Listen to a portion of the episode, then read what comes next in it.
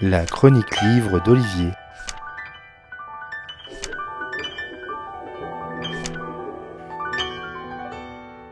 Il y a des tueurs en série qui ont terrorisé pendant des années des villes, des quartiers, des régions, ces zones qui étaient leur terrain de chasse et qui provoquaient un climat de peur collective. Des consignes sont alors passées aux enfants et jeunes filles de ne pas rentrer seules chez elles, d'éviter les endroits sombres et surtout ne pas adresser la parole à des inconnus quand bien même il n'est pas une mine patibulaire. Malgré toutes ces précautions, ces prédateurs jouent de telles ruses qu'ils parviennent à faire de nouvelles victimes et à faire perdurer les angoisses collectives autour du lieu. La ville de Mons en Belgique a connu cette funeste situation avec celui qu'on surnommait le dépeceur de Mons et dont Jack Giacoli s'est inspiré pour écrire La détresse des roses, son nouveau livre paru chez Hugo Thriller. Fin 1996, à Montiry en Belgique, un homme se livre à de macabres sévices sur une femme dans un garage. Après deux jours de torture, il la tue et la démembre. Point de jouissance ultime pour lui. Quasi dans le même temps, de l'autre côté de la frontière, en France, un bassin visiblement féminin est retrouvé le long du fleuve.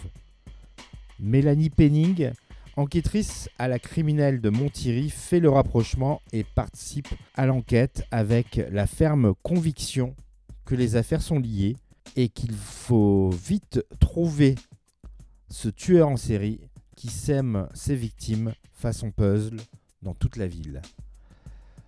Changement d'éditeur pour le deuxième livre de Jack Giacoli qui officie toujours à la brigade criminelle.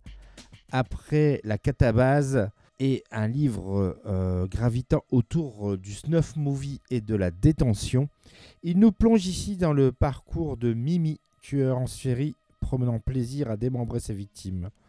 L'auteur s'inspire ici donc du dépeceur de Mons, resté introuvable 25 ans après les faits.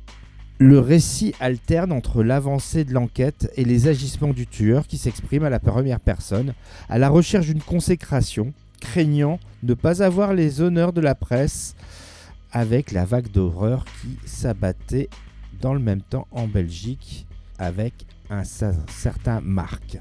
Même si le propos n'en reste pas moins horrible, les scènes euh, relatées ici dans La détresse des roses sont moins crues que dans son précédent roman.